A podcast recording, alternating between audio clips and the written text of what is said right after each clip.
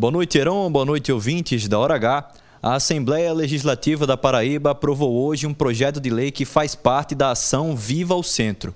A matéria traz incentivos fiscais à região do Centro Histórico de João Pessoa.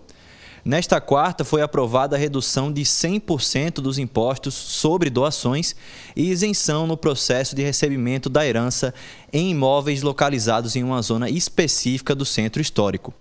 Essa é apenas uma das ações previstas para a tentativa de reestabilizar o centro histórico de João Pessoa. Tanto o governo quanto a prefeitura do município já anunciaram que vão lançar um pacote com mais incentivos fiscais para que os empresários voltem a ocupar a região.